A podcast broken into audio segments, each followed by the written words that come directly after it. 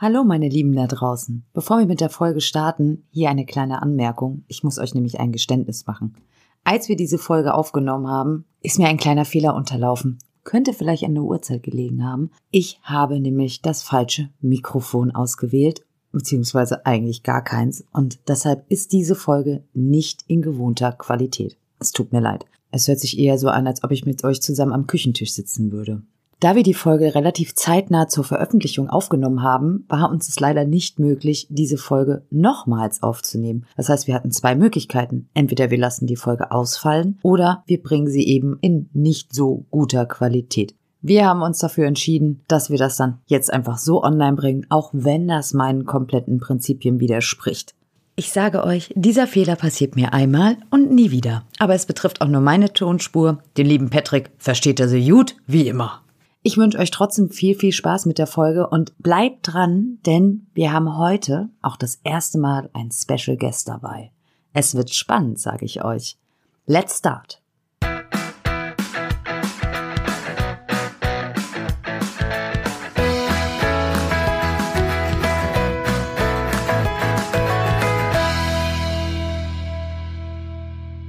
Drei, zwei, ein. eins. Das war jetzt aber nicht synchron. Wieso war das nicht synchron? Naja, das zwei. Ich kann noch. Wir können heute Morgen synchron Kaffeetassen rühren. Also Chrissy. Ich trinke keinen Kaffee. Deswegen bist du so drauf. Das ist heute der ideale Gegenpart für mich. Chrissy ist ein richtiger Morgenmuffel und ich hab schon ohne Schlüppi meine Pferde versorgt. Können wir, und Schlüppi. Können wir kurz festhalten, dass wir einfach 8 Uhr morgens haben und können wir kurz festhalten, dass ich schon 100 Liter Wasser durch die Gegend geschleppt habe? Und ich gefühlt nichts getan habe. Boah. Aber ich bin einfach, ich bin, also, also meine Familie weiß, dass man mir morgen am besten eigentlich aus dem Weg geht. Vor allem ist es schön, dass du mir dann spontan 8 Uhr vorgeschlagen hast. Du hättest auch 10 Uhr schreiben können. Nee, das wird mir dann irgendwie dann, wenn das so mitten am Tag ist, weil ich muss so ein bisschen was machen. Trotzdem, also eigentlich ist es ja jetzt ganz gut, weil es hat mich jetzt einfach dazu gezwungen, in die Pushen zu kommen heute Morgen. Komm, dann mach einen kleinen Schuss in deinen Tee und dann geht das los. Morgens um 8 Uhr 14. Ich hab hier wieder mein Süßgetränk in der Flasche stehen. ich bin noch beim Käffchen und trinke jetzt ja immer hier so ein Öko-Zeug. Das ist genau deine Farbe, oder? Ekelhaft, wenn ich das schon sehe, solche Smoothie-Gedöns-Dinger da. Ich bin ja so mm. gar nicht so der Ich bin sehr eigen, was Getränke und Essen angeht und ich bin da ganz furchtbar, bin ich aber auch ganz. Normal. Nee, ich nehme eigentlich, also ich kann sehr, sehr ungesund leben, aber ich kann auch das komplette Gegenteil. Also ich kann dann auch meinem Körper wieder was Gutes tun, dann ist es mir relativ egal, wie das schmeckt. Das habe ich, glaube ich, noch nie geschafft. Bei euch gefroren? Alles? Ja, es ist alles gefroren. Ich hatte ja bis vor drei Tagen noch Glück und konnte jeden Tag meine Pumpe irgendwie wieder in Gang bringen. Gestern nicht. Mhm. Und ich habe aber gestern zum Glück entdeckt, ich kaufe ja für meine Pferde immer ganz Peanuts, was ich da an Geld ausgebe. 25 Liter Kanister voller Leinöl. Das ist quasi flüssiges Gold, was ich da für meine Pferde kaufe. Und da hatte ich noch einen Kanister, der ging jetzt so nicht mehr für das Öl. Ich lasse die sonst immer wieder befüllen, so vier, fünf Mal im Sinne der Nachhaltigkeit, weil die Ölmüde ist ein Ort weiter. Und mhm. äh, den Kanister hatte ich noch rumstehen und den habe ich jetzt mit warmem Wasser befüllt und habe dann gestern 25 Liter Wasserkanister durch die Gegend ge gehuckt und habe ein bisschen Muskelkater davon. Ich wollte gerade sagen, das ist ja eigentlich auch so eine Art Workout-Sport und sowas, ne? Ja, ich hatte leider nur einen, von daher war es ein bisschen einseitig, das Workout. Also ich habe gewechselt, aber naja. Chrissy, wir haben heute ein ganz besonderes Thema. Und ich hatte dazu beim letzten Mal einen Cliffhanger losgelassen. Stimmt. Du kannst dich jetzt irgendwie frisch machen, weil eigentlich bist du heute hier die Hauptmoderatöse, wa? ich erzähle nur kurz noch was vom Cliffhanger. Du sammelst dich kurz, kannst dir noch kurz eine Schläfenmassage verpassen, trinkst einen Schluck von deinem Süßgetränk und dann kannst du gleich loslegen.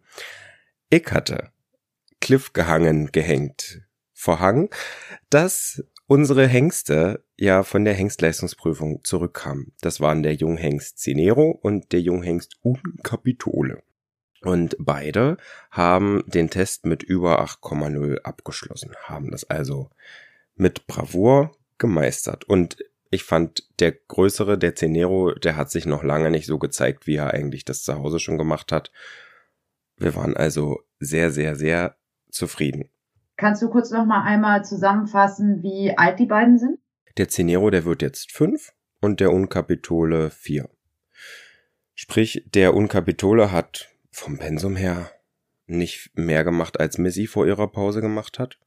Der hat äh, vielleicht dreimal die Woche was gemacht. Ansonsten mhm. war der halt auch noch Jungpferd.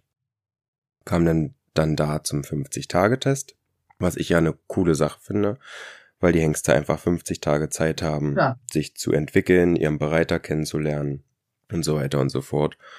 Und das war offensichtlich die richtige Entscheidung, das zu machen. Und war das jetzt für die vor Ort, die quasi, ich sag mal, die Pferde da jetzt in der Zeit betreut, geritten haben und sowas, ein Problem in Anführungszeichen, dass zum Beispiel einer doch noch deutlich jünger war? Ich sag mal, das ist ja doch schon mal ein Unterschied, wenn dreijährig sind die ja, wenn du jetzt auch sagst, er hat erst so das normale Standard-Jungpferdeprogramm gemacht, dann ist das ja was anderes, wie wenn du einen Vier- oder Fünfjährigen hast. Nee, da sind, die kriegen ja dann auch Bereiter, also alle Bereiter, die dort zugewiesen waren, kennen sich auch mit dem Anreiten von Pferden aus. Ja. Also die sind eigentlich das Programm gewöhnt. Der Unkapitole ist auch aktuell jetzt ein sehr schönes Damenreitpferd, so von der Größe her. Äh, nicht zu zart, aber auch nicht riesig.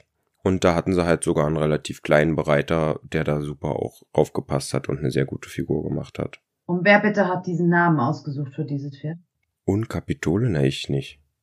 Der Papa heißt Uno ah. und die Mama stammt irgendwie vom Kapitol oder. Irgendwie Kapitol ja. da, also war bisschen gewöhnungsbedürftig. Unkapitole. Unkapitole. ja, aber das heißt, ihr wart am Ende auf jeden Fall oder beziehungsweise auch besonders deine bessere Hälfte zufrieden mit dem Ergebnis und alles gut. Ja. Waren die vorher gekürt? Die waren beide vorher gekürt, ja. Die waren gekürt, okay. Und mit dem einen haben wir uns halt einfach das Jahr durch Corona, wo man nicht zur Prüfung musste, länger Zeit gelassen. Ja. Der hatte sich auch noch schön da in der, im 50-Tage-Test mittendrin das Bein angehauen, weil neben fremden Hengsten da in so einer Box, da ist so ein Hengst schon mal grillig.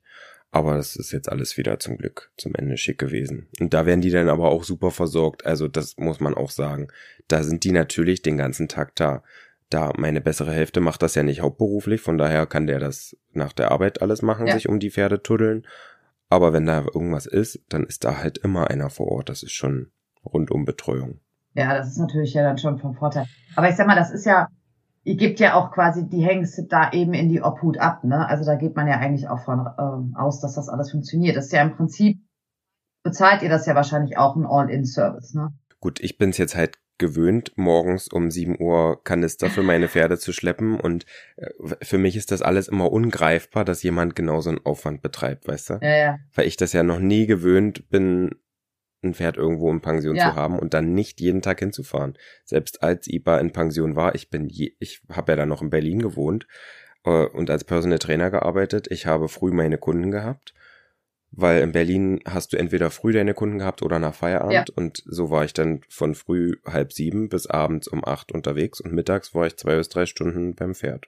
Gut, aber das ist jetzt für mich ja auch trotz der Fahrtstrecke und auch, dass mein Pferd in Vollpension, all in, im Prinzip auch in einem Berittstall steht, bin ich trotzdem jeden Tag am Stall. Naja. Also es gibt ganz selten, also da muss schon einiges passieren, dass ich mal sage, ich fahre einen Tag nicht in den Stall hin.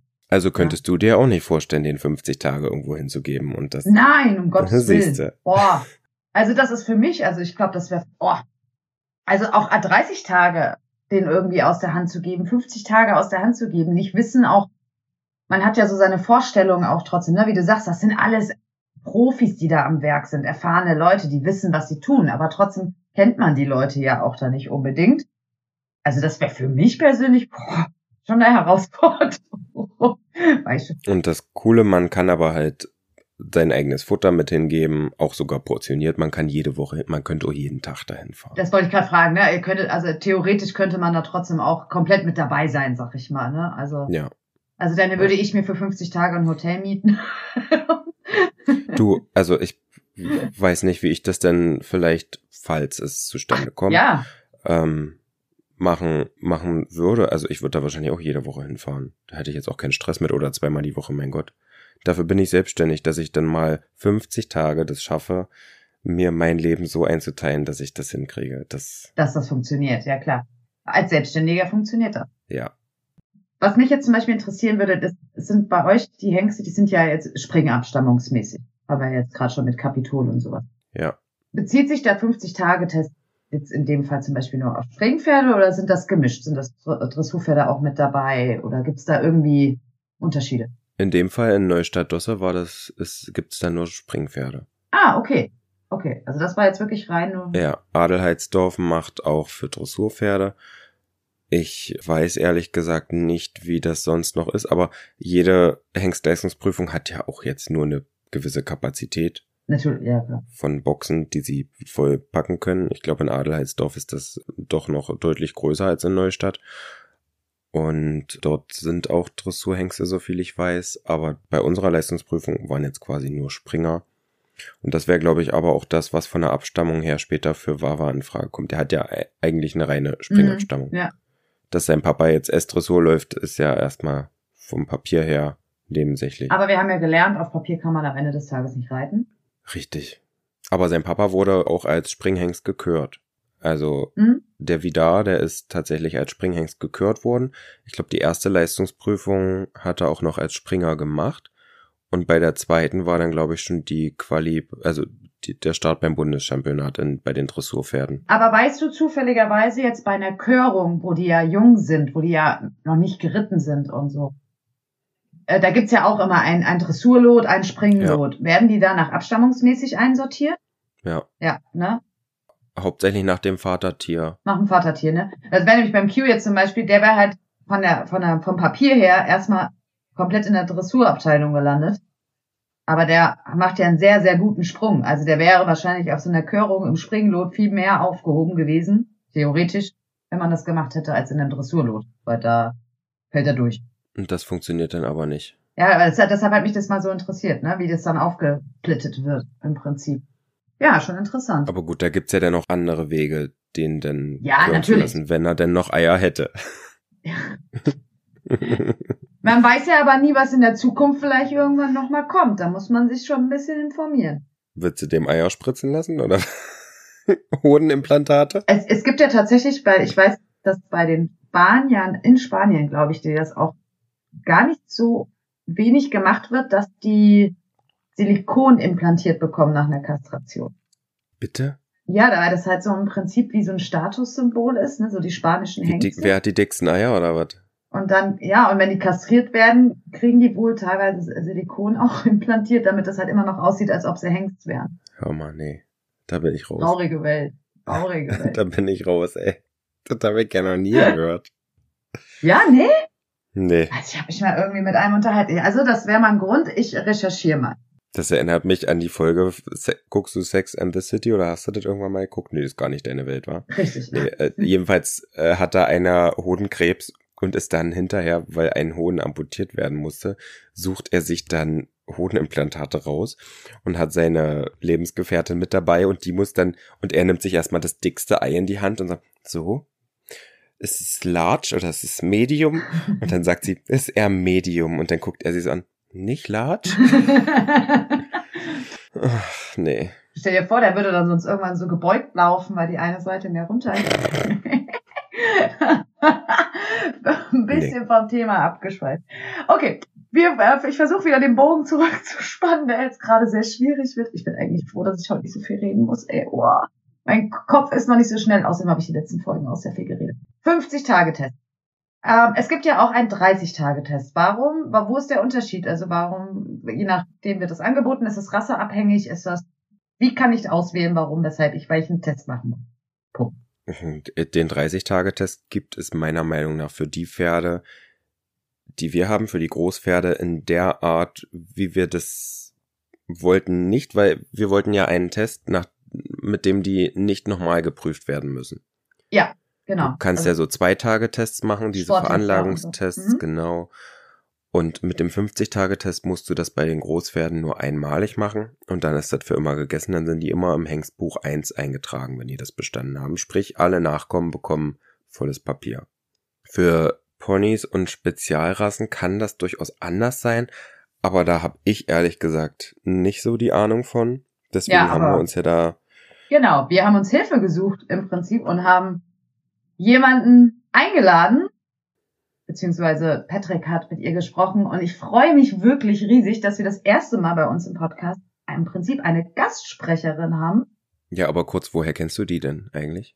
Ah, also das ist schon ganz, ganz lange her. Also wenn jetzt einer schon hört, 30 Tage Tests und für Ponys und Spezialrassen müsste es bei einigen, die schon länger im Internet unterwegs sind, schon klingeln. Ich kenne sie schon oh, viele Jahre. Ich würde jetzt fast mal so aus dem Bauch raus sagen, mindestens zehn Jahre.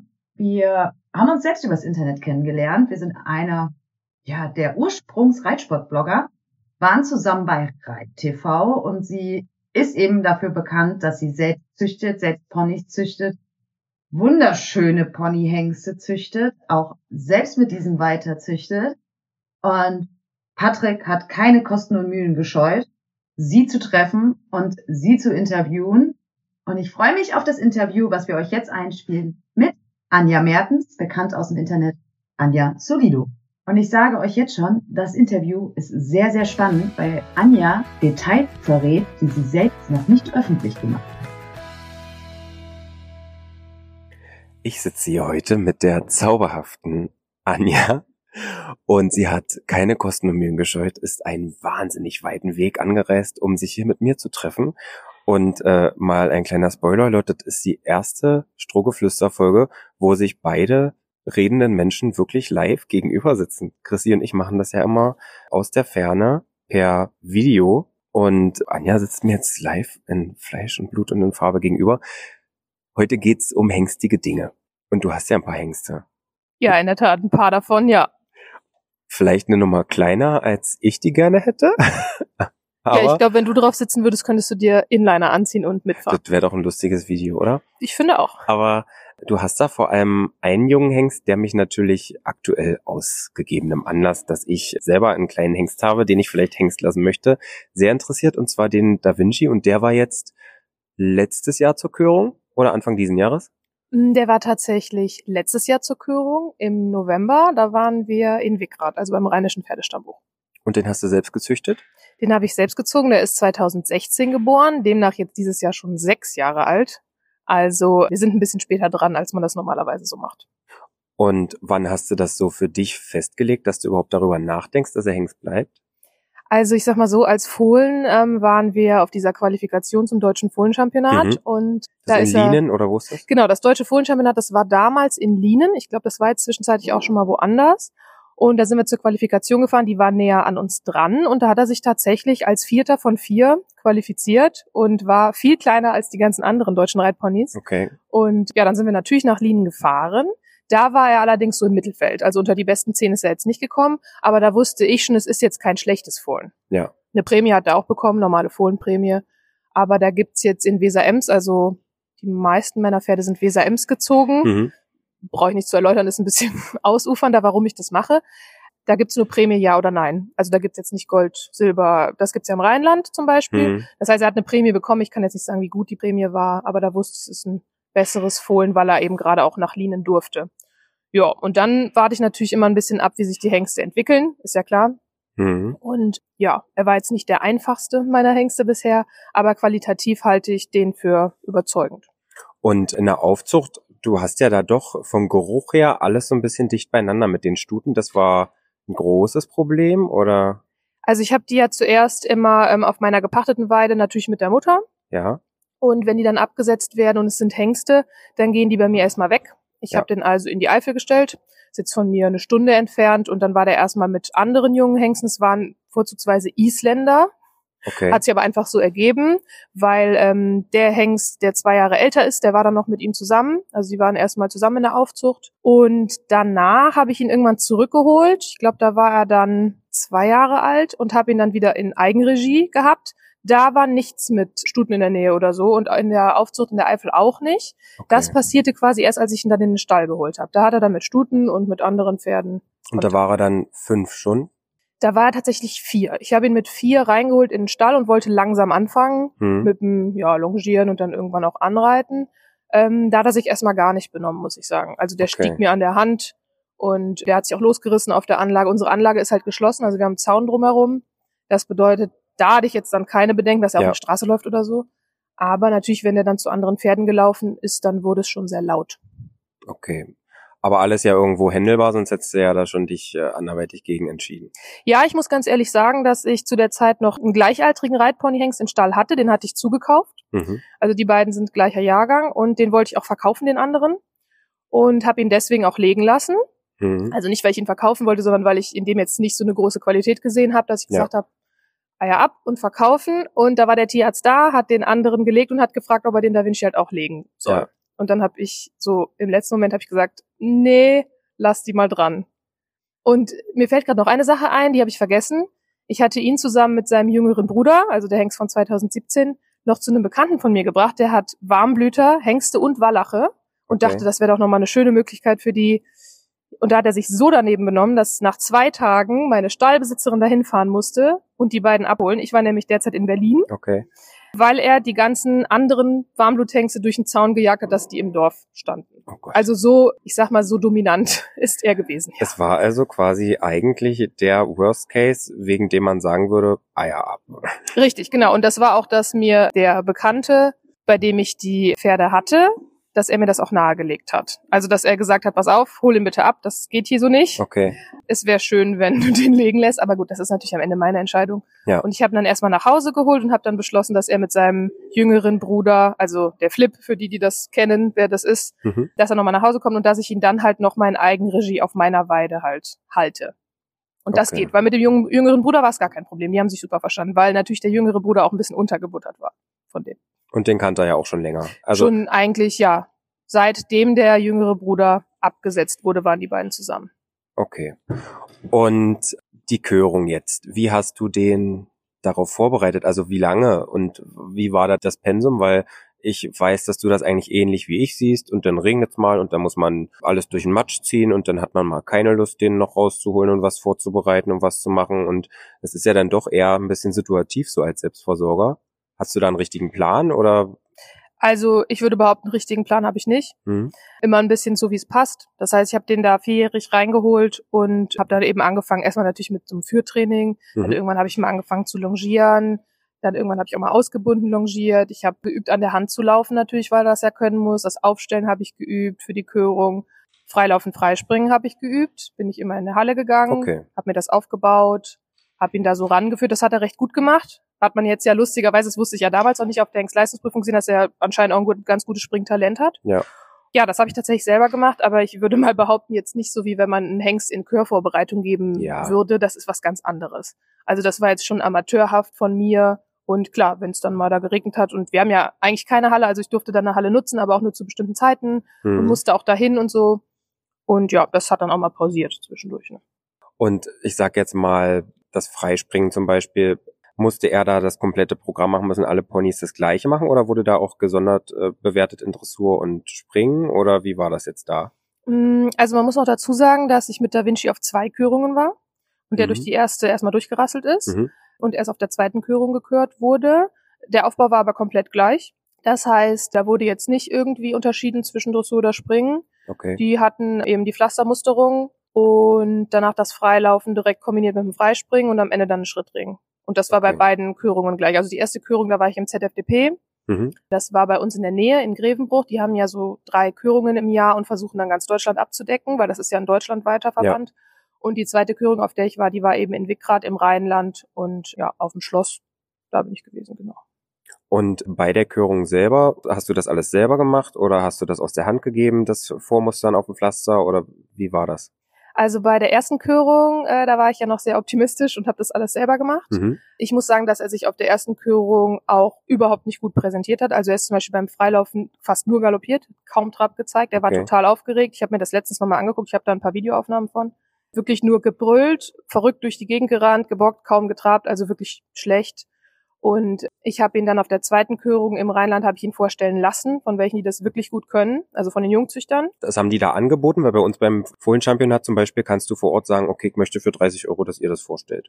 Mm, ja, genau, das Oder kann man da auch. Oder haben die sich vorher mit dem auch irgendwie schon befasst gehabt? Nee. Äh, nee, also Profis. ich kannte tatsächlich den Vorführer, weil der lustigerweise damals schon Tinos Vater, also Tino ist mein allererstes Fohlen, was ich mhm. gezogen habe, und dessen Vater hat der schon vorgestellt, damals 2013, glaube ich, oder 2012, also ja, schon zehn Jahre her. Daher kannte ich den. Okay. Die bieten das aber so an, dass man das quasi vor Ort machen kann. Ja, und die haben den vorher aber noch nie gesehen. Also ich habe den einfach mitgebracht zur Körung. Ich habe den quasi alleine auch vorbereitet. Da, da war jetzt kein anderer dran. Ja. Und dann habe ich den, den in die Hand gegeben und dann haben die losgelegt. Mhm. Und dann hat er jetzt den 50-Tage-Test oder wie viele Tage waren es? 30. 30-Tage-Test. Genau. Das bei den Ponys, bei den Reitponys ist das ähm, ja so das Normale, dass sie einen 30-Tage-Test machen. Bei Warmblütern ist das ja mehr. Also das ist jetzt quasi der Ersatz für den 50-Tage-Test, dass er jetzt die 30 Tage gemacht hat und jetzt für immer überall in allen Zuchtbüchern zugelassen ist. Genau, jetzt genau. nach den 30 Tagen und am Ende ist dann ja noch zwei bis drei Tage eben Prüfung, das gehört ja mit dazu. Ja. Wenn man das eben dann besteht ab einer gewissen Note, er hat jetzt eine was hat er bekommen? Eine 7,7, glaube ich, am mhm. Ende. Ist er für immer im Hengstbuch 1. Und ist das da, also beim 50-Tage-Test war das bei unseren, die wir jetzt abgeholt haben, so, dass am Anfang zwei Tage Prüfung waren, in der Mitte und am Ende auch nochmal. Und wie war das jetzt bei dem 30-Tage-Test? Da war das nicht so. Also da haben die die Vorbereitungszeit gehabt und nur am Ende eigentlich zwei Tage Prüfung. Aber mhm. weil sich dann so viele noch für diesen Kurztest angemeldet haben, also es gibt das ja auch als nur zwei Tagestest. Du gehst dann also mit deinem deutschen Reitpony hängst. Ähm, Aber da muss ja jedes Jahr, glaube ich, über drei Jahre hin, möchte ich sagen. Genau, da muss man immer wieder hin, weil das ja. dann nur ein Jahr was bringt. Ja. Und weil sich da so viele angemeldet hatten, ähm, ist dann die Prüfung auf drei Tage gezogen worden. Mhm. Aber normalerweise sind es nur zwei Tage. Okay. Er wurde da von der Reiterin vorgestellt, die er die, es war eine Reiterin, war? Ja. Mhm. Die er die ganze Zeit hatte. Je nach Disziplin verschieden oder ja? Genau, also die haben sich natürlich die ersten Tage mal angeschaut, wer von den Bereitern und Bereiterinnen, also es waren, war beides vorhanden, haben sie dann geguckt, wer zu wem passen könnte. Mhm. Man muss ja auch, wenn man die Pferde anliefert, einmal vorreiten. Das habe ich auch nicht selber gemacht, das habe ich einfach einer Freundin abgegeben, die Bereiterin ist. Ja. Einfach nur, weil sie da einfach gelassener ist als ich. Wenn ich da mit meinem eigenen Pferd ankomme, ich meine, natürlich habe ich ihn auch selber angeritten und so, aber da bin ich dann doch ein bisschen aufgeregter, als wenn sie das macht, weil sie hat das schon ganz oft gemacht. Ja. Deswegen habe ich sie gefragt, ob sie das halt macht. Und wenn vorgeritten wird, dann schauen die sich natürlich an, wie ist das Temperament, insofern sie das halt schon beurteilen können und überlegen sich schon mal selber, wer das Pferd reiten könnte. Und dann die ersten Tage, wo er da ist, wird das ein bisschen ausprobiert. Also er hatte auch wechselnde Reiter mhm. und die haben dann geguckt, was am besten passt. Das war bei uns auch so, ja. Ja, natürlich auch in Hinblick auf die anderen Pferde. Wenn ja. da irgendwas nicht passt, kann auch nochmal getauscht werden. Mhm. Und er hatte jetzt am Ende zwei verschiedene Reiterinnen, eine für Dressur und eine eben für Parcourspringen und Geländespringen. Und die haben ihn auch dann in der Prüfung vorgestellt und natürlich noch zwei Fremdreiter. Und warst du damit jetzt so zufrieden von den Reitern, die du da gesehen hast? Ja. Total. Also die konnten natürlich viel besser reiten als ich hm. und äh, die haben das super gemacht. Also ich war mega zufrieden und gerade auch die Reiterin, die ihn jetzt da im Springen hatte, ich muss sagen, er hatte nicht so viel Springerfahrung, weil ich hm. bin jetzt nicht der Springreiter vom Herrn. Ich habe ihn natürlich über Sprünge gehen lassen, also unterm Sattel, unter mir. Ähm, einen Geländesprung hatte der vorher noch nie gemacht. Mhm. Das heißt, der ist da schon ein bisschen ins kalte Wasser geflogen, aber die Reiterin war wirklich so, so gut und souverän. Ich habe beim Training auch vorher mal zugeschaut.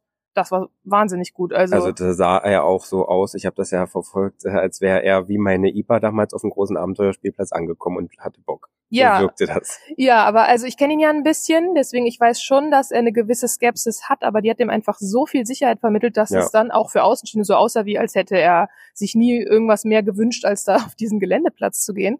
Das Lustige ist, wenn man ihn kennt, denkt man so, wow, also man weiß dann, was es für eine Leistung war, das so zu bringen. Mhm. Weil wenn ich jetzt da drauf gesessen hätte, und ja, ich bin natürlich mit meinem Solido auch schon mal Geländesprünge gegangen und auch mal eine kleine Vielseitigkeit, aber ähm, ich hätte schon ein kleines Fragezeichen im Kopf gehabt, ob ja. er jetzt wirklich da drüber geht und das hätte er schon gemerkt. Von daher ja. war das super mit einer Reiterin, die einfach weiß, was sie da tut. Das ist doch aber ideal gelaufen. Darf ich unverschämterweise fragen, was da so als Besitzer finanziell auf einen zukommt? Ja, klar. Also der 30-Tage-Test jetzt inklusive allem hat 1000 Euro gekostet. Ich glaube 1070.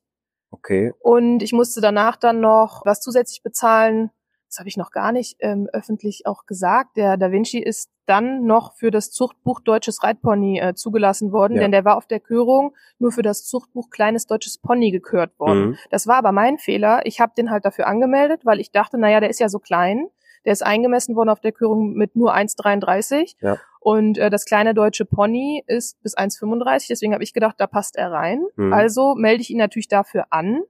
Es geht aber gar nicht darum, was das Pony oder das Pferd selbst ist, das sondern für was es ja, zugelassen ja. wird. Da hat eine Freundin von mir zum Beispiel, die hat eine eigentlich Großpferdestute, die ist 1,58 groß und die züchtet auch mit einem Welchhengst äh, jetzt schon drei sehr, sehr gute Fohlen, auch sehr hochpreisig verkaufte und macht da dann halt Ponys im Maß draus. Ja, Reitponys halt, ja. ne? Und dafür ja. ist das dann einfach gedacht, oder? Dass er einfach Stuten, die wahrscheinlich Außenmaß sind, dann zu Reitponys machen kann. Genau, oder halt kleine Warmblutstuten und eigentlich total blöd, weil ich hatte ja davor meinen Hengstino, der zwei Jahre älter ist, der ist ja ein reiner Welsch B und den ja. habe ich ja auch auf der Kürung vorgestellt für Welch B und für deutsches Reitpony. Das heißt, da hatte ich das gleiche schon mal in grün. Okay. Und nur weil Da Vinci jetzt eine andere Rasse hat, weil er ist rassetechnisch ein deutsches Reitpony, auch wenn er so klein ist, okay. habe ich das halt verballert. Und dann hatte man aber die Möglichkeit im Rahmen der Hengstleistungsprüfung, damit ja. man nicht nochmal auf eine Kürung muss, dann zu sagen, der wird noch einmal auf dem Pflaster zusätzlich vorgestellt und das wurde er. Mhm. Lustigerweise schon nach Dressur, Fremdreiter und Freispringen, also mhm. vorm Parcours und Gelände springen, weil das zählt dazu einfach nicht, wie auf einer Kürung, da muss er ja auch nicht Parcours springen ja. und Gelände springen. Und die haben ihn dann zugelassen. Das heißt, das musste ich nach, um jetzt auf, um den Bogen zu den Kosten wieder zu schlagen, mhm. das musste ich danach dann noch bezahlen, dass der da auch noch eingetragen wird. Das war bei, bei unserem 50-Tage-Test auch so. Da war dann direkt eine Chörkommission vor Ort. Da sind dann noch zwei zusätzlich zu den Richtern von der FN da gewesen. Und da wurden dann auch bestimmt zehn Hengste noch danach direkt gekürt. Das ist mhm. ja auch mhm. so ein bisschen der Weg, den ich vielleicht mit meinem Wawa gehen möchte. Also erstmal den 50-Tage-Test machen und den dann vor Ort küren zu lassen. Das macht auch Sinn, weil das hat zum Beispiel auch ähm, eine Besitzerin von einem Reitponyhengst dort gemacht. Die hatte den auf der Körung, der ist nicht gekürt worden. Dann hat sie ihn eben zum 30-Tage-Test gebracht und der hat da so überzeugt, dass er da dann gekürt worden ist. Ja. ja. Das machen die aus dem Landgestüt Zelle, das weiß ich, auch mit den eigenen sehr oft. Die kaufen ja auf äh, Körungen auch ein, aber mit den eigenen lassen sie sich oft halt ein bisschen mehr Zeit. Also wenn der mich nächstes Jahr vom Hocker haut auf der Koppel, dann probiere ich das vielleicht, aber ansonsten mache ich mir den Stress nicht. Ja, ich finde es aber gut. Also ich finde den Weg gut, wenn man den eben so wählen kann, weil man denen vielleicht auch nochmal ein bisschen mehr Zeit gibt und so. Und ja, also meiner war jetzt bei den älteren Hengsten dabei, mhm. aber es gab auch noch einen von 2016. Die meisten waren vier Jahre alt, also von 2018. Okay. Ich glaube, es war kein Dreijähriger dabei, das fand ich eigentlich ganz gut für die, ja. für die Leistungen, die sie da ja. bringen müssen. Ne? Ja. Wobei wir hatten jetzt einen Dreijährigen dort und ich war ja da bei der Vorbereitung jetzt über das ganze Jahr mit dabei und der hat nicht mehr gemacht, als ein Dreijähriger sonst macht. Der hat jetzt halt innerhalb dieses 50-Tage-Tests sicher mal ein bisschen mehr Pensum aushalten müssen, aber ist jetzt nicht so, dass der vorher dahin schon getriezt wurde. Der kam da an, wie er ankam. Da hat er auch noch mit dem Kopf mal gegen Züge gehauen, wie das halt so ein junges Pferd macht, ist ja ganz normal. Und das haben die Richter dann auch am Ende als sehr positiv angerechnet, dass das unterm Profi sich dann so entwickelt hat. Also da musste der nicht schon komplett fertig da ankommen. Das fand ich eigentlich auch ganz gut. Er hat auch gute Noten bekommen. Ja. Jetzt möchte ich noch ein bisschen einen indiskreten Bogen spannen zu einer Frage, die du wahrscheinlich jeden Tag gestellt bekommst und die du nicht beantworten möchtest. Wie kriegt man denn jetzt einen Fohlen von Da Vinci?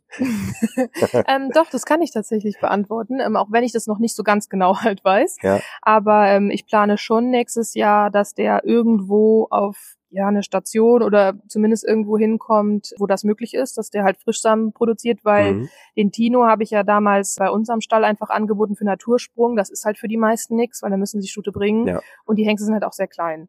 Also ich habe ja selbst mal meine eigene Stute, die 1,55 ist von meinem 1,30er Tino decken lassen. Das haben wir an so einer Kante gemacht, dass der mhm. eben auf so einer Stufe steht. Also es gibt immer Mittel und Wege. Ja, da muss ja die Stute auch sehr ruhig stehen.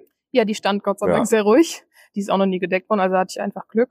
Das ist jetzt mit Da Vinci eher nicht so die Option, weil also ich habe ein paar Anfragen bekommen und die meisten Leute wohnen erstens total weit weg und hm. zweitens sind das dann meistens kleinere Warmblutstuten oder eben Reitponys aus dem Mars und ich glaube, das wird dann schon schwierig. Und deswegen versuche ich den im Frischsamen irgendwie anzubieten. Und dann noch mit jemandem, der ihn da dann halt weiter ausbildet. Weil das wäre cool. Du warst jetzt auch sehr zufrieden da auf der Hengstleistungsprüfung, von daher ist das ja jetzt nicht abwegig, oder? Das wäre für mich eine Option. Ja. Ähm, ich wollte dazu noch irgendwie ein Posting oder ein Video oder so machen, wo ich das mal äußere, damit mir vielleicht Leute noch Tipps geben, wo ich da mhm. Anklang finden könnte, weil ich selber halt nicht so weiß, ich kenne mich da nicht so aus. Und habe da noch nicht so die richtigen Ideen. Aber Und so ungefähr. Ihr seid die Ersten, die es hören. ja, so ungefähr wäre das halt irgendwie denkbar für mich, genau, für nächstes Jahr. Super. So, Anja, da möchte ich deine kostbare Zeit gar nicht länger in Anspruch nehmen. Möchtest du noch irgendwas sagen oder habe ich die Fragen gut gestellt? Ja, ich finde, es ist sehr gut gestellt. Ich glaube, wir haben alles abgedeckt, was zu dem Thema wichtig ist. Ich glaube auch. Ja. Super. Gut. Dann wünschen wir jetzt frohe, frohe Weihnachten. Weihnachten. Ach, sie ist sogar synchron gesprochen. Wir sind einfach Profis. Und äh, ich bedanke mich und vielleicht bis irgendwann mal, wenn du mich dann eventuell im Podcast zu meinem Fuchshengst nochmal beraten darfst. Sehr, sehr gerne. Ich freue mich drauf. ciao, ciao. Tschüss. Also an der Stelle nochmal, liebe Anja, lieber Patrick, vielen lieben Dank für dieses Interview. Ich fand das super, super spannend. Ich war ja selbst leider nicht mit vor Ort dabei und habe mir das im Nachgang ja auch erst angehört. aber sehr, sehr interessant, total auf den Punkt. Also es hat mir super Spaß gemacht, dazu zu hören.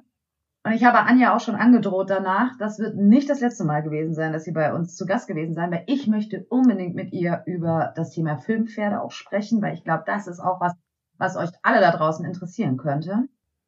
Ja, und zum Schluss, ja, schöne Weihnachten. Weihnachten steht tatsächlich jetzt ganz knapp kurz vor der Tür, verdammt. Und du, lieber Patrick, du bist ja so ein ah, Weihnachten. Ich bin der Anti-Grinch. Elf? Was ja, du bist, ich bin der Grinch pur. Ich habe eine Frage an dich. Ich habe ganz oft bei dir in der Story gesehen, dass du irgendein Weihnachtswichtel aller Björn hast. Ja.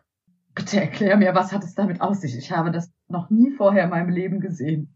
Es ist eine Art Adventskalender, wo jeden Tag eine Geschichte dahinter steckt. Aha. Es also diesen Podcast hören jetzt keine Kinder oder ich möchte keine Illusion zerstören. Ansonsten an alle Muttis, die diesen Podcast eventuell mit ihren Kindern hören, jetzt abschalten. Den wünschen wir jetzt schon mal frohe Weihnachten und dann hat sich das erledigt. Gut. Also Cut für Kinder, die an den Weihnachtsmann und alles sowas. Frohe Weihnachten wünschen wir euch. Bis nächste Woche. Meine Mama arbeitet ja in der Kita, die leitet eine Kindertagesstätte. Mhm. Und äh, meine Kindergartenfreundin, also die ich schon von ganz klein kenne, die ist einen Monat jünger als ich. Die hat sich, ich glaube, im letzten Jahr inspirieren lassen und hat sich da auch ein Buch gekauft mit Weihnachtswichteln. Und da gibt's dann immer jeden Morgen in der Kita irgendwo an irgendeiner Stelle Fußtapsen und einen Brief von dem Weihnachtswichtel, der dort ist. Ich glaube, dort heißt er Nisse, der ist da eingezogen. Und dann müssen die Kinder da irgendwelche Aufgaben machen. Einen Tag müssen sie Plätzchen backen. Ach, geil richtig, also es ist nicht einfach ein Adventskalender, wo jedes Kind morgen ein Stück Schokolade den Mund geschoben bekommt, sondern da wird im ganzen Kindergarten verteilt. Den einen Sonntag war sie noch da, da hat sie eine Stunde lang den Kindergarten da dekoriert und hat auch bei meiner Mama auf dem Schreibtisch irgendwelche Fußtapsen gemacht. Dann gibt's da so Schablonen, wo du dann quasi Puderzucker, die, aus Puderzucker die Fußspuren mhm. machen kannst. Einmal mit Stiefeln, einmal barfuß. Geil. Und dann erzählt er halt jeden Tag eine Geschichte, die bis Weihnachten fortgeführt wird. Und die Kinder sind natürlich jeden Morgen mit großen Augen da. Und ich hatte meiner Mama davon erzählt, dass ich einen Adventskalender mit ja. verschiedensten Inhalten machen möchte, womit ich die Leute unterhalten möchte. Und dann hat sie gesagt, oh, da habe ich auch eine Idee, da mache ich diesmal mit. Und ich habe ja tatsächlich doch, also obwohl ich wahrscheinlich nicht äh, jeder Kinders Geschmack bin, aber gucken trotzdem viele Mutis mit Kindern meine Story. Die verstehen dann ja natürlich noch nicht den ganz schlimmen Humor, den ich so an den Tag lege. Von daher ist das vollkommen okay, das checken die eh noch nicht. Ja, ja. Aber ich mache ja auch viel so Kitsch nebenbei oder lustige Tanz- und Singvideos. Ja. Und da haben mir einige schon geschrieben, dass das die Kinder total spannend finden. Aber, aber bestückst du selbst den Björn-Kalender? Nee, das macht meine Mama. Das macht, also du weißt selbst auch nicht, was ich dann, das ist ja so süß. Ach Gott, ist das süß. Wie schön. Ja. Da fühlt man sich selbst einfach nochmal wie als Kind dann, oder? Ja, das schafft meine Mama sowieso oft. Ich glaube, deswegen bin ich auch so, wie ich bin. Träumen durfte ich immer. Ach, wie schön. Ah, das ist wirklich, also, das hab, sowas habe ich nicht gehabt, aber sowas kenne ich auch tatsächlich auch nicht bei anderen irgendwie. Vielleicht ist das bei uns nicht das so. Das kannten wir auch vorher nicht. Aber das ist jetzt, äh, du musst mal Wichtelzauber oder Wichtelbaustelle als Hashtag suchen. Ja. Das ist jetzt sehr, sehr verbreitet. Ja. Und richtig coole Ideen, wo die dann auch so so eine Wichtelschablone haben, wo das an, ans Fenster gebappt ist. Ja. Und dann quasi mit so Sprühschnee drumrum, als ob der Wichtel einmal durch die Scheibe gesprungen ist. Also ist richtig süß gemacht. Also schöne Idee. Da weiß ich ja vielleicht für nächstes Jahr. Muss ich mir nur noch die passende Person aussuchen. Nein, das ist, also das finde ich wirklich eine coole Idee. Ich habe das nur, wie gesagt, bei dir gesehen. Ich meine, ich habe das auch verstanden, aber ich war halt so, was ist das und woher kommt das? Ich, äh, man lernt ja auch als ältere Person nie aus anscheinend. Als ältere Person. Naja, komm. Aber Weihnachten wird so bei euch zelebriert? Also macht ihr so Familien zusammensitzen, das ist essen? Stress pur. Stress pur, also so richtig so von morgens bis abends kochen und so? Ich habe ja eine komplette Patchwork-Familie. Sprich, meine Eltern haben sich getrennt, da war ich ganz, ganz, ganz, ganz klein. Am heiligen Abend bin ich erst bei meinem Papa, meiner Stiefmama, meiner Halbschwester mhm. zum Mittag und zum Kaffee. Abends ist dann bei uns hier im Haus Bescherung Nummer eins mit Kartoffelsalat und Würstchen. Ja, klassisch. Am ersten Feiertag koche ich dann. Da gibt's ein Wildbraten mit meinen Schwiegereltern, meinen Omas und meinem Onkel zu Gast. Ähm, und meinen Eltern natürlich. Und am zweiten Feiertag haben wir dann die Oma, äh, die Mama von meinem Stiefpapa, meine Schwiegereltern, die Mama von meinem Papa. Mhm. Und danach bin ich eigentlich vollkommen hinüber. Und am ersten Feiertag ist bei uns in der Dorfdisco, wo ich übrigens hier mein Showprogramm auch mache. Ja. Disco. Disco. Weihnachtsdisco. Also es ist Geil. komplett jede Minute ausgeplant. Eskalativ, also Weihnachten ist quasi eskalativ. Danach brauchst du Urlaub. Geil. Wie ist es bei euch? Äh, ruhig. Wir sind da nicht so. Also das liegt aber okay. auch daran, dass wir einfach beide nur sehr, sehr kleine Familien haben. Mhm. Also ich habe eigentlich ja nur noch meine Eltern. Und klar, ich habe äh, zwei Brüder, aber der eine wohnt weiter weg, der andere wohnt in Amerika. Der kam zwar jetzt auch immer mal zu, zu Weihnachten, guckt man schon, dass man zusammenkommt, aber es ist halt nicht immer möglich. Und ja, mein Mann hat im Prinzip auch nur noch seine Mama und deshalb sind wir da eigentlich bei uns immer sehr gemütlich. Also wir machen bei uns einen Tag, dann halt einen Tag bei meinen Eltern. Also bei uns ist relativ frei. Und macht ihr da den, den kompletten Tag oder immer nur eine Mahlzeit jeder oder wie handhabt ihr das? Eine Mahlzeit okay. dann eigentlich in der Regel. Und was kochst du? Normalerweise sind wir auch der Klassiker mit irgendwie Salat und Würstchen, mhm. also an Weihnachten. Und mhm. bei meinen Eltern machen wir in der Regel eigentlich immer Fondue. Ach, auch cool, ja. Ja, jetzt haben wir auch so für dieses Jahr so für uns. Und am zweiten Weihnachtsfeiertag gucken wir meistens eigentlich immer spontan, wo wir eigentlich, also entscheiden wir vorher immer so, wo wir Bock drauf haben. Wir gucken halt eher so, weil das ja auch die Zeit ist, wo wir dann wirklich mal auch so auch am Wochenende mal stressfrei haben, weil ja eh alles zu hat und sowas, dass wir die Zeit auch am Stall dann wirklich verbringen. Also Toto und ich dann auch beim Kleinen ganz in Ruhe einfach und zelebrieren das so ein bisschen mehr. Und ja, am Weihnachten sitzen wir dann meistens eigentlich auch mittags dann am Stall alle schön zusammen. Und das ist auch cool, ja. Trinken und essen ein bisschen was. Dauert mal länger, mal weniger länger. mal mehr eskalativ, mal weniger eskalativ. Nein, einfach so mit Freunden auch so ein bisschen halt und also, also Weihnachten ist bei uns tatsächlich entspannt. Also auf die Feiertage an sich freue ich mich schon immer, weil das einfach dann wirklich bei uns Ruhe bedeutet. Und nicht von morgens bis abends in der Küche stehen. Also ich meine beste Freundin, die Familie zelebriert das aus. Ich ähm, finde das auch sehr geil, wenn man halt auch gerade eine größere Familie ist, wenn alle so schön an einem Tisch sitzen und man hat da so ein mega Essen stehen und sowas. Aber das haben wir halt nicht und deshalb machen wir uns das einfach gemütlich. Ich weiß auch nicht, ob ich das jetzt zwingend so vermissen würde, weil es halt doch immer sehr gedrungen ist und gezwungen auf drei Tage ja. verteilt. Wir machen ja dann im Frühjahr nochmal ein Gänseessen und das ist immer entspannter als das zu Weihnachten. Ja, gut, okay. Aber was ganz anderes, was ganz anderes, weil du gerade gesagt hast in der Dorfdisco, wo deine Show auch stattfindet. Können wir drüber sprechen? Wie lange hat es gedauert, bis Termin 1 ausverkauft war? Ich glaube anderthalb Stunden. Und Termin 2?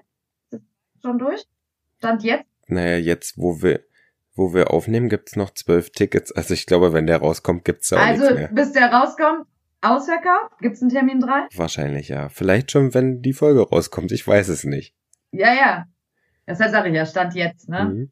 Ähm, also wir sind nicht so weit weg von der also Aufnahme und Folgenveröffentlichung. Eine Woche so quasi. Weg, aber ja, genau, genau, eine Woche. Aber ich, Wahnsinn. Ich habe mich so gefreut für dich, als ich das gesehen habe, dass das so ankam und, und die Leute auch mit, äh, wo kann ich übernachten und ah, geil.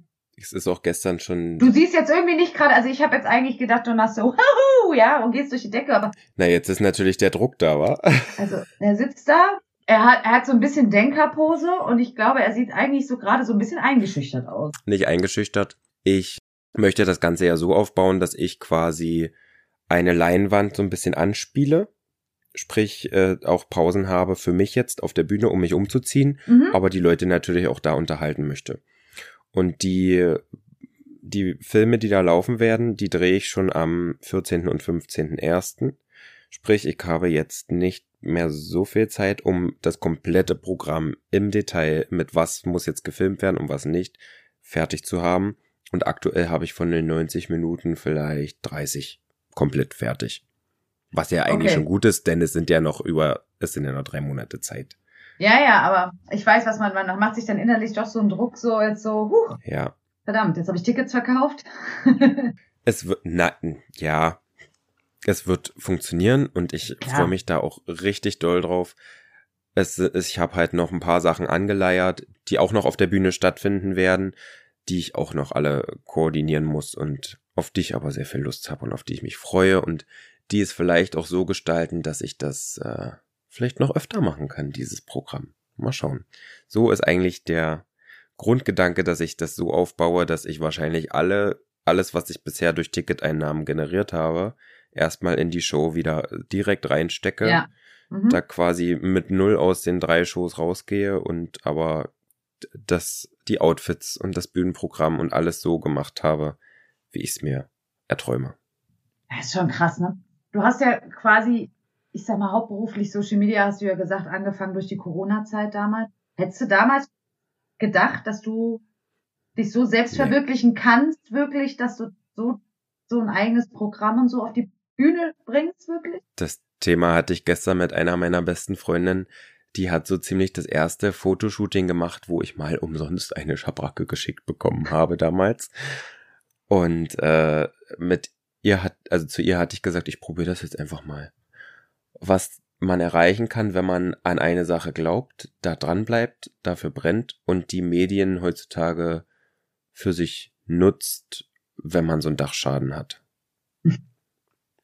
Ist ja einfach so. Ich habe vorher ja, als ich noch meinen normalen Job gemacht habe, Personal Trainer und Kursleiter, habe ich, da habe ich komplette Fitnesspartys veranstaltet mit über 100 Leuten, die da mit mir geturnt haben. Also es ist jetzt nicht so, dass ich vor dieser Bühnensituation Angst habe, weil ja, ja, ja. da bespaßt du auch Leute und du hast einen lustigen Spruch und die kommen nicht nur, weil du da jetzt Sport machst, die kommen auch wegen dir mhm. als Persönlichkeit. Und da hatte ich eine Kollegin oder zwei Kolleginnen, mit denen ich das zusammen gemacht habe und das hat immer mega Spaß gemacht. Und ich bin ja auch bei Faschingsveranstaltung aufgetreten, jetzt nicht im Sinne von, ich hab die Funkenmarie gemacht, sondern wirklich mit Shownummern und auch Tanznummern.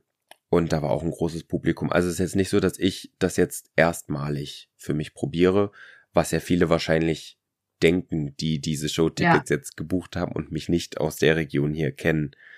Also das Showpony steckt schon immer Ja, drin. aber das ist ja trotzdem schon was anderes, ob du irgendwo einen Auftritt hast oder ob du ein eigenes ja, Programm wirklich ja. da, ne? Aber also ich meine, ich weiß was, ich weiß, verstehe, was du meinst. Du bist halt quasi, also du hast jetzt, das ist nicht auf einmal, dass du denkst, boah, jetzt muss ich da auf eine Bühne ja. und stehe da vor 100 Leuten und muss da irgendwie einen Hampelmann machen, sag ich mal, und die unterhalten. Und wie gesagt, dass du ja Zirkuspony Rampensau bist, das wissen wir ja, dass du da Bock drauf hast. Aber ich meine halt wirklich diese Illusion halt zu sagen, boah, hätte mich vor zwei Jahren einer, hätte mir das einer gesagt, hier Patrick, in drei Jahren stehst du mit deinem eigenen Programm auf der Bühne und kannst dich einfach selbst verwirklichen Hättest du wahrscheinlich auch gedacht, ja, ja. Nee, das hätte ich nicht geglaubt. Jetzt ist halt der Spagat, wo ich sage, packe ich da alles rein, auf was ich Lust habe, oder mache ich es als reine Comedy-Show? Weil ich könnte mir auch, ich hätte auch wirklich Lust, da zum Beispiel was ernsthaft zu singen, aber ich kann ja auch gut einen beschissenen Text singen. Das geht ja auch. Ja, ja, ja. Ich, da muss ich mir noch im Klaren werden, ob ich da einfach ein Cover singe oder ob ich selbst, also ein Lied habe ich schon fertig, das kommt am Ende, das ist das Finale. Da äh, habe ich ja, habe ich schon erzählt, da habe ich einen Text äh, umformuliert. Und ansonsten gucke ich halt, was auf mich zukommt. Ich habe richtig Bock und es ist halt so, dass jeden dritten oder vierten Tag kommt eine Idee. Ja. Und die brauche, da, die kann ich nicht jetzt vorher erzwingen. Aber es kommen oft genug Ideen dass ich das bis dahin mehr als gefühlt bekomme. Sehr geil. Ach, ich freue mich.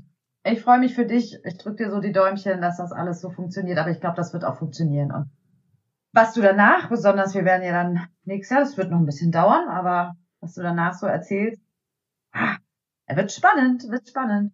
Also nächstes Jahr wird bei dir spannend. Ich meine, da kommen wir ja nochmal zu, weil eine Folge in diesem Jahr haben wir ja noch.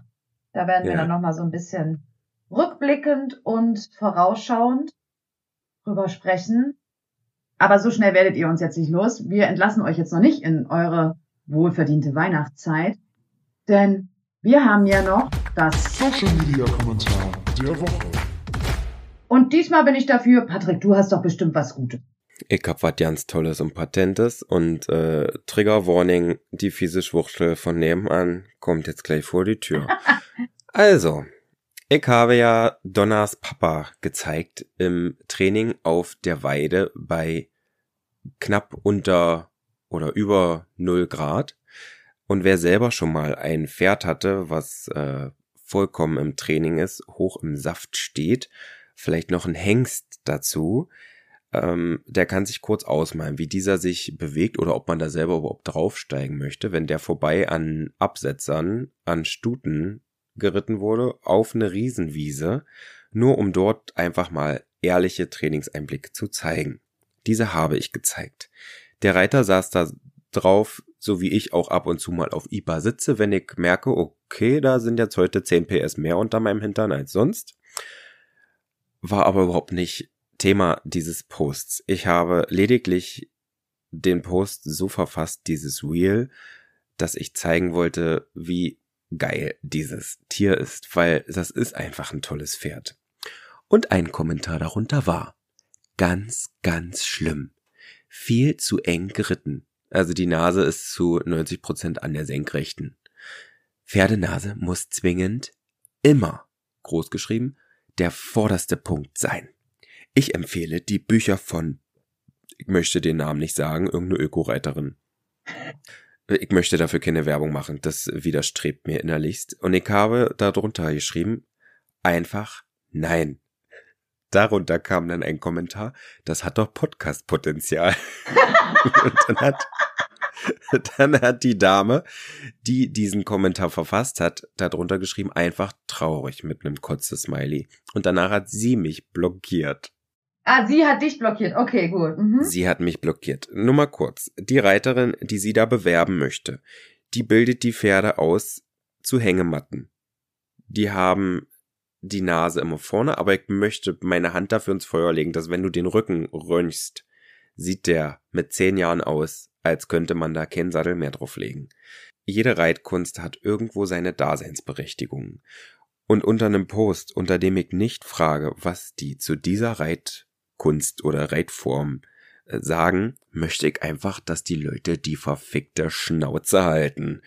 Gut, da war die fiese Spruchel. Ich sperre sie jetzt wieder weg. Vielleicht kommt sie irgendwann nochmal raus. Und damit wünschen wir, Chrissy, wir müssen das jetzt genauso wie Anja und ich schaffen. Drei, zwei, eins. Frohe Weihnachten. Weihnachten. Das müssen wir, glaube ich, nochmal Also Chrissy, das, das müssen wir nochmal ja, üben. Also. Nee, das lass mal genau so, so unprofessionell, wie du morgens um 8 Uhr einfach bist. Ja, merkst du, ne? da kannst du mit mir nichts anfangen. Ja. Aber echt. Frohe Weihnachten, eine wunder wunderschöne Zeit für euch, mit eurer Familie, mit euren Liebsten, wie ihr euch das auch immer gestalten möchtet. Ob ihr euch jetzt die fette Route wünscht oder einen dicken Sack, das überlassen wir einfach euch. Auf jeden Fall einfach ein paar entspannte Tage, wie auch immer ihr sie verbringt. Und dann Chrissy, wir haben wieder nicht gesagt, herzlich willkommen zu Strohgeflüster. Verdammt! Was ist mit uns im das Moment? Das ist jetzt unser Ding. Also wir sagen dann zum Schluss, vielen Dank, dass ihr zugehört habt bei unserem Podcast. Strohgeflüster. Mit mir der Chrissy. Ah, und dem, auch wenn er wach ist, verpeilten Patrick. Oh, das ist nicht, ich will das nicht mehr. Mach das nie wieder mit mir um die Uhrzeit. Tschüss.